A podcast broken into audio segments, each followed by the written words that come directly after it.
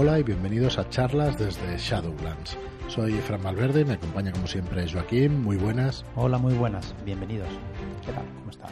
Muy buenas. Bien, bien, bien, bien. Hoy empezamos una nueva serie de podcast sobre el rastro de Cthulhu. Así que súper contento. De la reedición de este juego, de la reimpresión de este juego, del básico y dos suplementos más. Y vamos a empezar explicando las reglas de este magnífico juego. Antes de eso, pues deciros un par de cosas, informaros de un par de cosas, como hacemos en cada podcast. Tenemos en preventa desde el día 27 eh, de la semana pasada, desde el día 27, viernes 27, hasta el eh, viernes 17 de junio. Tenemos en preventa dos aventuras, formato carpino, eso es 24 por 17 centímetros. Dos aventuras para la llamada de Cthulhu en su séptima edición. Tenemos La bailarina rota y tenemos A un segundo de la medianoche y La segunda ánfora. Esas dos en un solo tomo. La primera de ellas escrita por David Martín y la segunda, Un segundo de la medianoche, escrita por Enrique Camino. Eh, encantadísimos, la verdad, con los dos libros, con los dos productos y además encantados con la recepción, con la preventa y, y bueno, y, y con la consiguiente llegada a tiendas dentro de un par de meses, como mucho, porque lo tenemos terminado y la verdad es que va a ir a imprenta justo cuando se termine la, la preventa. Vamos a intentar hacer a, a cortar los plazos, que ya lo estamos consiguiendo y la verdad es que contentos en ese sentido. Por cierto, que la semana pasada ya nos llegó eh, técnicas, consejos y trucos para jugar a rol de Sirius Senra, ya se está enviando.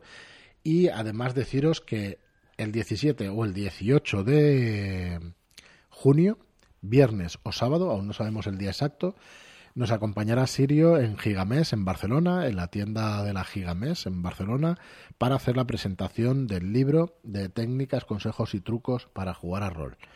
Haremos una presentación y a lo mejor podremos hacer alguna partida. Eso ya no lo sé, dependerá de Gigamés y dependerá también un poco de, Sirio y del tiempo que, que, que tenga pues para poderlo hacer. Pero bueno, acompañándonos en esa presentación que bueno podrá firmaros los libros además. Claro. O sea que muy guay, la verdad es que muy guay. Eh, más cositas. Este viernes, hoy vamos a empezar pues estas reglas del rastro de Tulu y este viernes vamos a tener la preventa de estos tres productos. Vamos a tener del libro básico, del rastro de Cthulhu, vamos a tener cazadores de libros de Londres y vamos a tener los archivos Armitage. El jueves, como os decíamos ayer, eh, os vamos a explicar jueves y viernes, os vamos a explicar en qué consisten estos libros, el contenido, ¿vale? Hoy empezamos con el contenido del libro básico y el jueves y viernes pues os vamos a explicar exactamente cuál va a ser el contenido que vais a encontrar de estos tres libros. Para que os vayáis informando mientras tenéis un pequeño resumen en shadowlands.es barra rastro para que vayáis viendo pues todo lo que todo lo que nos van a aportar estos tres libros. Así que bueno, hoy no me voy a enrollar más.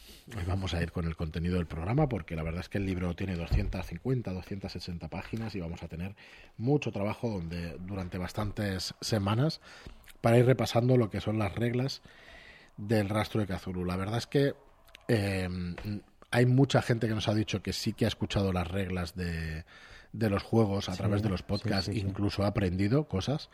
Y bueno, mm, la verdad es que encantadísimos de, de eso. Mm, Para nosotros Sí, es sí que hemos tenido muchos comentarios sobre eso que ayudan a, a ir leyendo las reglas y a que te las vayan explicando, pues ayuda mucho. Eso es. Entonces, eh, bueno, pues lo vamos a ir haciendo durante una serie de semanas. Los martes va a ser nuestro día del rastro de Cthulhu de las reglas. Y esperamos que jueves y viernes pues también vaya siendo pues explicaros el resto de libros y lo que podemos encontrar en, en lo demás. Eh, de hecho, el viernes, como va a ser la presentación un poco de, toda la preventa, no haremos nada, pero ya a partir del viernes siguiente o hacemos Cazadores de Libros de Londres o los archivos Armitage. Vamos a ir poniendo todo ese contenido para que lo vayáis conociendo bien. Y bueno, eh, como os decimos, eh, ¿qué es exactamente el rastro de Cthulhu? El rastro de Cthulhu es un juego de rol de horror cósmico en los mundos de H.P. Lovecraft, escrito por Kenneth Hyde y con el sistema Gumshow de Robin DeLaus. Los que nos seguís desde hace tiempo conocéis el sistema Gumshow de esoterroristas. Ujú. En este caso aquí tiene varios cambios el sistema Gumshow en, en el rastro de Cthulhu y eh, eh, vamos a repasar el sistema entero ¿vale? O sea que... Sí, es un poquito más extenso ¿no? que, que Sí. el de esoterroristas, Ujú. pero eh, reglas no especiales. difícil, o sea. No, no, son sistemas realmente sencillos. Tenemos reglas especiales de cordura, de estabilidad y de cordura. Eh, en esoterroristas solo hay estabilidad. Aquí también encontramos cordura y pilares de cordura, que ya explicaremos.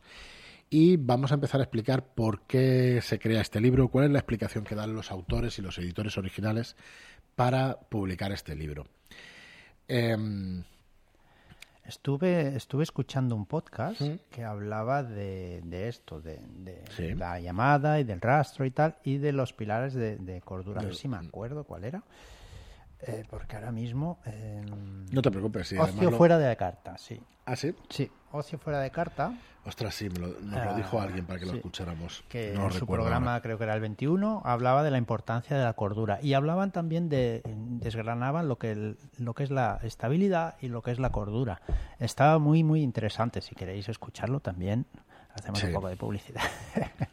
Pero Claro era muy, sí. muy interesante el, el- todo el tema de, Bueno, de para mí- la estabilidad y de la cordura. Y de, El mejor sistema de cordura estoy entre este de Gumshow y el del Cthulhu de 100, sí, la verdad. Y luego tenemos el sistema también de Ángel González Olmedo, el sistema de Kingsmouth, El de Kingsmouth. que la verdad es que es muy interesante también, pero bueno, que ya lo trataremos un poquito más adelante. Bueno, ya lo, lo hemos visto en algún podcast, pero hace bastantes meses. Y entre esos tres, mm, a mí este me gusta especialmente. El tema de la cordura, el tema de los pilares de cordura, el tema de que la estabilidad tiene una representación y la cordura tiene otra, mm, está muy interesante. Pero bueno, ya lo, ya lo veremos. Son dos tipos distintos de desestabilizar mentalmente a una persona. ¿sabes? Entonces, bueno, ya lo, ya lo trataremos ya. Bueno, ¿por qué se crea este libro según los autores y según los editores? Lo primero que tengo que decir es que mm, el rastro de Tulu y Pelgrim Press tiene permiso expreso de la llamada para hacer este libro. Yo no sé hasta qué punto legalmente es necesario y no me voy a meter tampoco en, en juzgarlo. Pero dice mucho de Pelgrim Press que pidiera permiso a la llamada de Cthulhu para poder hacer esta este cambio en las reglas y este cambio en no en las reglas sino este cambio en, en el juego entonces ellos continúan con las bases dime dime Joaquín que No, estás es buscando que- alguna cosa Es que creo que en el libro lo pone que es el eh, que Sí, habla de la llamada y dice que eh, es el mejor juego de, de rol escrito. Vaya. Totalmente, totalmente. Lo dice aquí, en, en el principio del libro lo pone. el mejor juego para ellos el mejor juego de rol de todos los tiempos la llamada de Tulu y entonces esto lo que es es una adecuación al sistema Gumshow vale es una traslación de la llamada de Cthulhu al sistema Gumshow yo creo que es algo más ¿vale? Pero esto es opinión propia y ya está. Pero que sepáis que incluso en los créditos veréis que, que hay permiso directo de eh, Chaosium, ¿vale? Para que se pudiera realizar este libro. Entonces vamos a encontrar cosas muy, muy parecidas. Pero el sistema Gunshow pues le va a dar una característica muy interesante. ¿Cuál es esa característica? Es el poder conseguir las pistas o las pruebas automáticamente. Como mínimo, las pruebas y las pistas que necesitemos para hacer avanzar la investigación. Y esa es la premisa del sistema Gumshow. Yo creo que con los años esta premisa pues, ha perdido un poco de fuerza porque la manera de jugar en las mesas ha cambiado. Mm, sin entrar en... Esto siempre crea polémica, siempre, seguramente por haberlo dicho nosotros hoy en el podcast, saldrá en, en- en el canal de Telegram.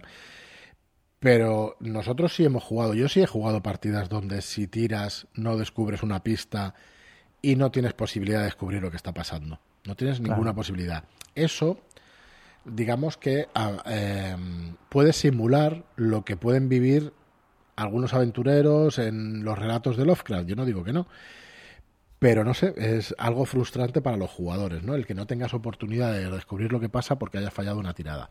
Entonces, esto no pasa en el sistema Gunshow porque la, la Bueno, que después, la perdona, que después lo puede arreglar el, el, el guardián o la guardiana. Sí, pero ¿no? que yo he jugado partidas donde no se ha arreglado y No, ya está. Y no, y no, y no- oye, y no pasa nada tampoco, No, ¿eh? pasa nada. No es una cosa...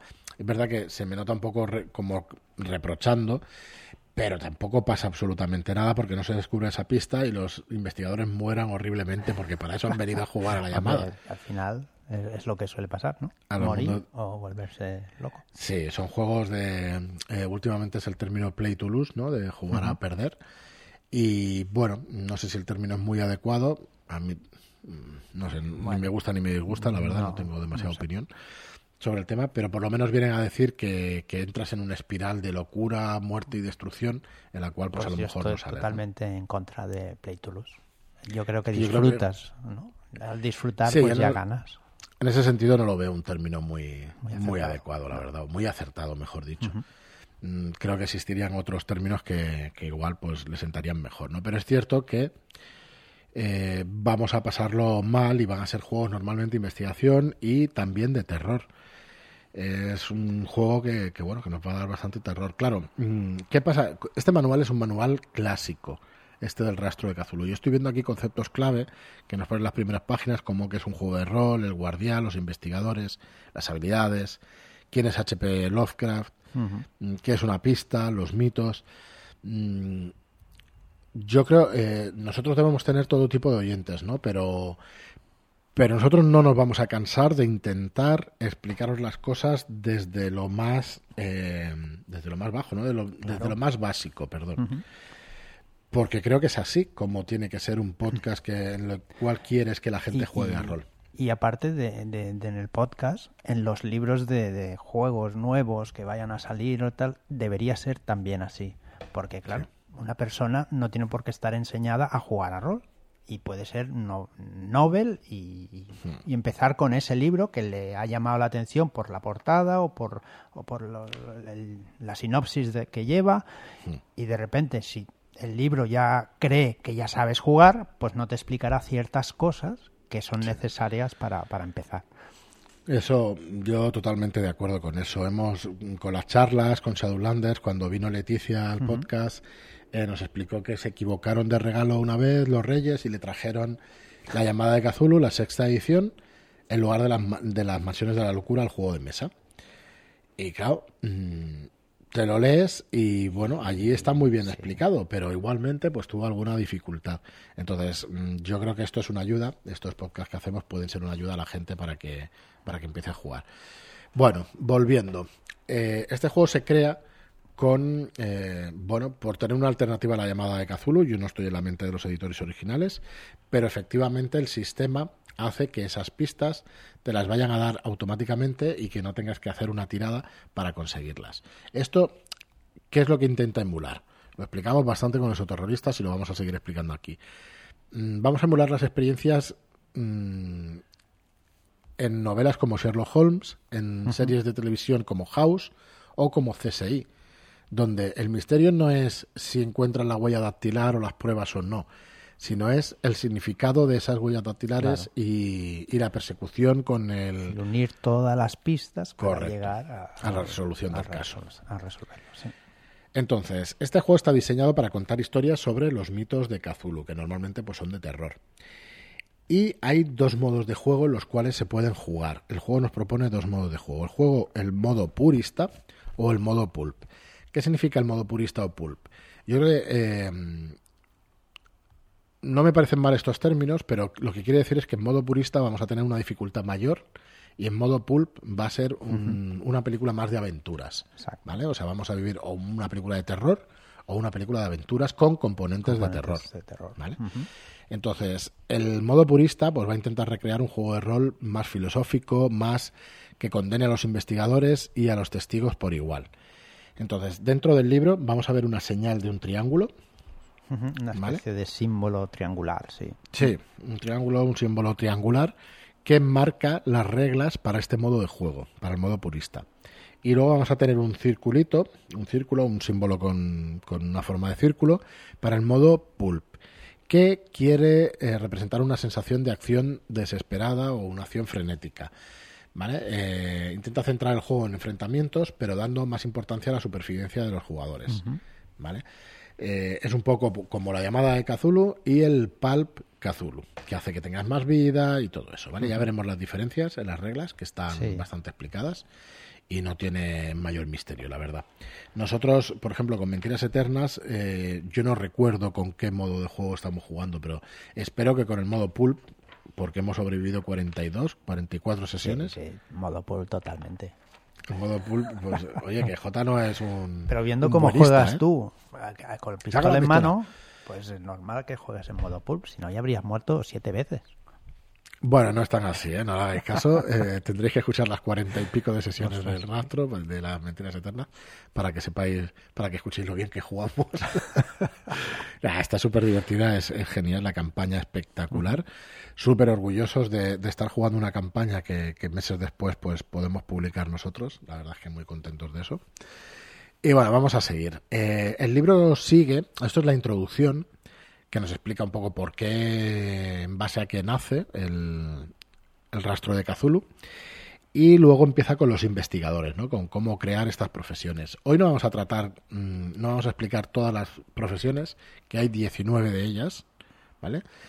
Hemos de decir también que, es un juego basado en los años 30, que básicamente em, el periodo de juegos durante los años 30. Es cierto que hay un módulo como el Tulu Apocalipse que se lo lleva al futuro, a un futuro posapocalíptico. Pero básicamente todos los módulos o la mayoría de los módulos están basados en los años 30. ¿Vale? Y de las 19 profesiones, como os decía, 8 son típicas de los personajes de Lovecraft y el resto pues son distintas. de la época, sí. Son distintas, pero bueno, que son de la época. Entonces, eh, vamos a tener ese triangulito marcado el modo purista en las profesiones que se dan más en los relatos de Lovecraft. ¿Vale? Que sí que los voy a decir y lo voy a dejar ahí y ya en los próximos programas los iremos, viendo, Pero bueno, son anticuario, artista, detective de policía, diletante, escritor, médico, periodista y profesor un diletante es una persona que no tiene oficio ni beneficio, pero que tiene el dinero como para, para, para poder vivir, y para poder dedicarte a las bellas artes o a lo que tú quieras, ¿no? Al bello arte de vivir y, gastar el tiempo en lo que te dé la gana. podría ser. diletante es la palabra exacta, pero bueno, yo lo explico porque es una palabra que no es demasiado común, aunque yo creo que jugadores de rol lo conocen. Un, vividor vive de, de, otra persona, quizás. Sí, quizás sea más. Eh, parásito, ¿no? Pero bueno, diletante realmente pues tiene los recursos necesarios. Y luego el resto de de profesiones pues son cosas como arqueólogos, científicos, criminales, enfermeros, investigador privado, miembro del clero, militares, o sea, son un poco profesiones pues más pulp, ¿no? Y bueno, hoy no vamos a seguir como os decíamos con las profesiones, pero sí vamos a explicaros un par de cuadros que vienen que vienen aquí en, en el libro que nos van a situar un poco en la época. ¿no? Uno de ellos puede ser polémico y os pedimos que cualquier cosita que queráis aclaración o que queráis comentar, sin ningún problema se pueda, se pueda comentar, tanto en nuestro grupo de Telegram como en las, eh, los comentarios de iBox o donde queráis. ¿vale? Eh, pero bueno, hay una aclaración sobre los empleos de las mujeres y cómo y qué es lo que pasaba en esa época. ¿no? Entonces, en la década de los 30, aproximadamente una cuarta parte de las mujeres americanas mantenían empleos fuera de su hogar. Este, este recuadro es más bien para jugar en modo purista, ¿vale? No, Correcto. Para ir aclarando, para ver cómo. Si queréis, lo aclaramos antes, ¿vale? Esto mm. lo aclaran para decir todo esto es la realidad y nosotros nos lo pasamos por el arco de triunfo y nosotros igual en nuestras partidas, como Shadowlands y como yo, Fran y Joaquín. O sea, da igual lo que existiera en esa época. Si tú lo quieres representar es estupendo, es tu mesa de juego y no tiene ningún problema. Pero si no quieres, si quieres tener igualdad, pues para que sea más divertido para todos los jugadores, solo faltaría. Hazlo y ya está, ¿vale? O sea que esto únicamente lo explicamos porque es un recuadro que, que llama la atención y que es verdad que es curioso y que bueno y que hay que conocer también la historia no pues principalmente en estos casos para no repetirla. Entonces bueno en la década en la década de los 30 como de las 30 de los años 30 como os decía una cuarta parte de las mujeres americanas mantenían empleos fuera de su hogar. O sea que es una barbaridad que el 75% de las personas trabajara como ama de casa eh, aquí en España ya sabéis que incluso sería muchísimo más, o sea que, bueno, un desastre. Durante la depresión, intentando mantener los trabajos que quedaban para quienes ganaban el pan, el 26 de los 48 estados promulgaron leyes contra el empleo de mujeres casadas. O sea, más de la mitad de los estados incluso tenían leyes que estaban en contra del empleo de las mujeres casadas. Bueno, igual no es eso, ¿eh? porque sin porque te está diciendo que durante la depresión, para que como habría falta de trabajo, igual para que toda la gente, todas las familias pudieran entrar dentro de, del trabajo, o de desastre pillar un empleo. Sí, sí, es un desastre. Entiendo no, lo que nadie, decir, pero, pero- pero un desastre. y no desastre. por justificar nada, ¿eh? No Nah, estoy no justificando se nada. puede, se puede hablar y se puede Pero igual aclarando.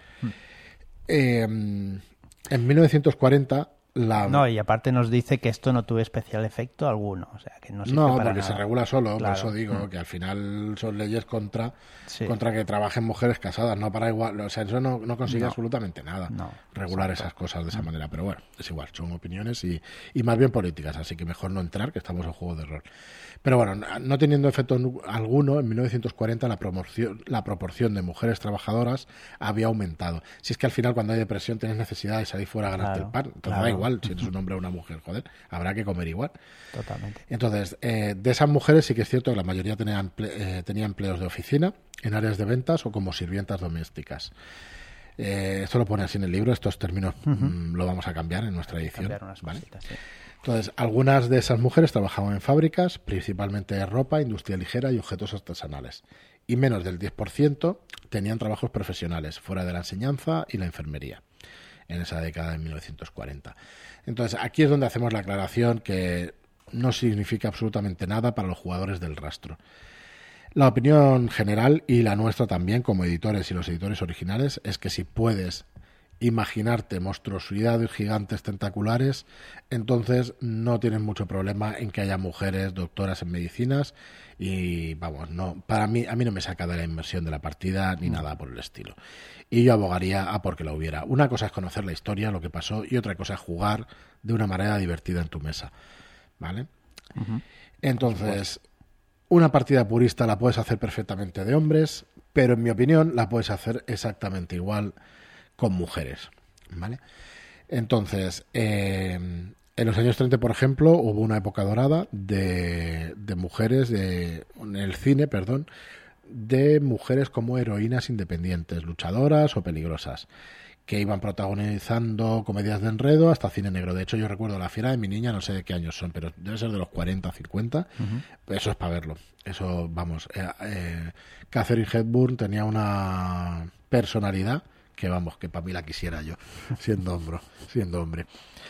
Eh, había escritoras también, había mujeres reporteras que, por ejemplo, estaban representadas en Lois Lane en 1938, que fue cuando salió Superman. Lois Lane era una mujer, pues ya lo sabéis cómo era, con el carácter que tenía, independiente y reportera.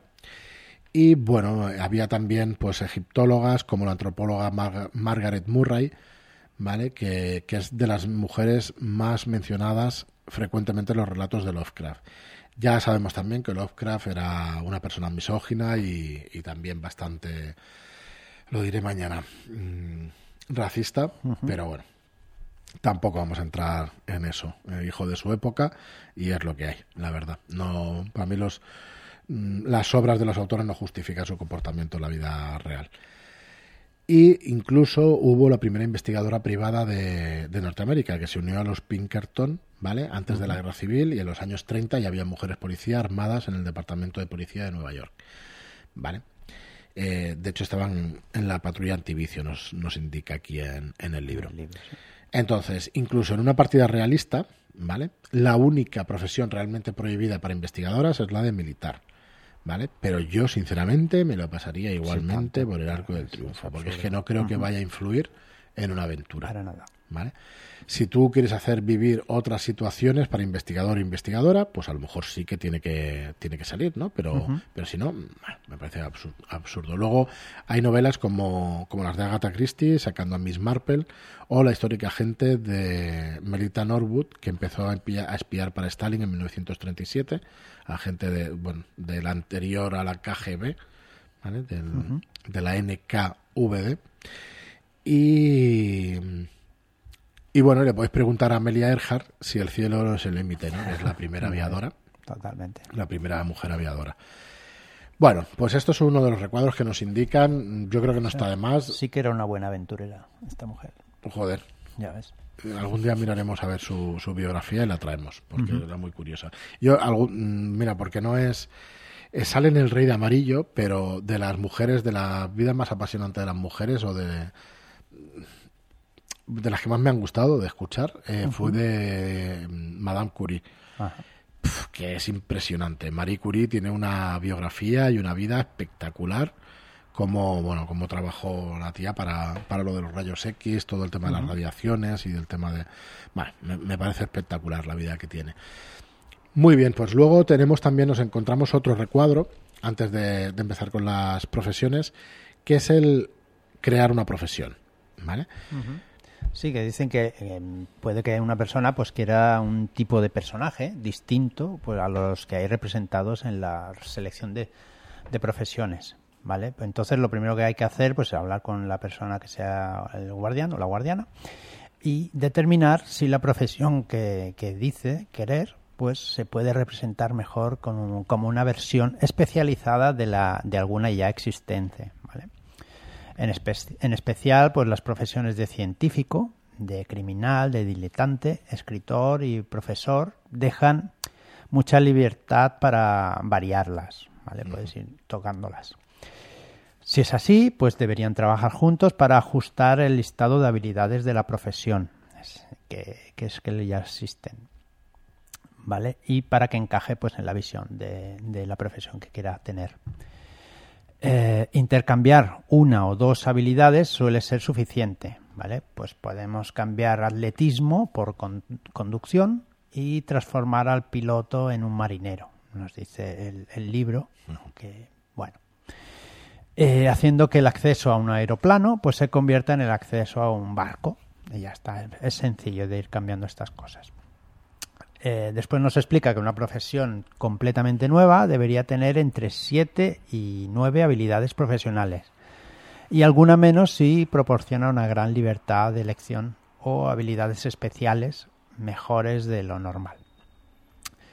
Eh, ninguna profesión debe tener eh, cordura, crédito, estabilidad o mitos de Tulu ni salud como habilidades profesionales, ¿vale? Asignarle un valor de crédito debería ser relativamente simple a partir de los ejemplos ya existentes.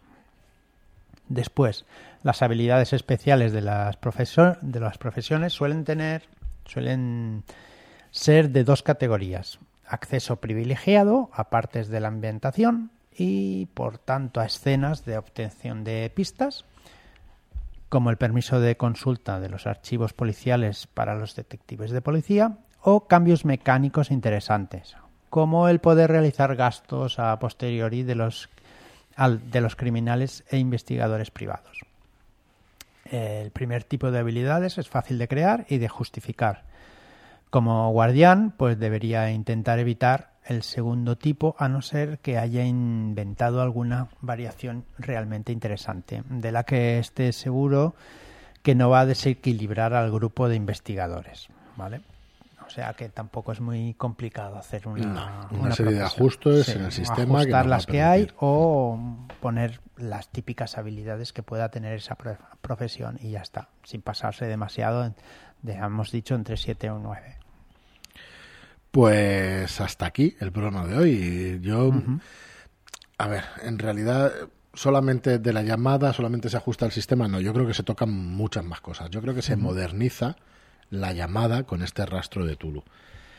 Mm, no tengo nada más que decir de la llamada, es mi juego favorito y lo editamos nosotros también con producto propio. Así que no van por ahí los tiros, va porque creo que, son dos productos complementarios, la verdad. Jugar el rastro de Tulu y jugar la llamada tiene un sabor parecido, pero no es idéntico, ni muchísimo menos. Así que, bueno, eh, os proponemos este rastro de Tulu para que entre también en vuestras ludotecas y que lo disfrutéis también como nosotros. Em, más información en shadulas.es barra rastro y en los días siguientes en nuestro podcast. Muchas gracias a todos por estar ahí, muchas gracias por vuestras reseñas de 5 estrellas en iTunes y por vuestros me gusta y comentarios en iBox y por, los, por las reseñas también de 5 estrellas en Spotify. Gracias y hasta el próximo programa. Muchas gracias y hasta la próxima.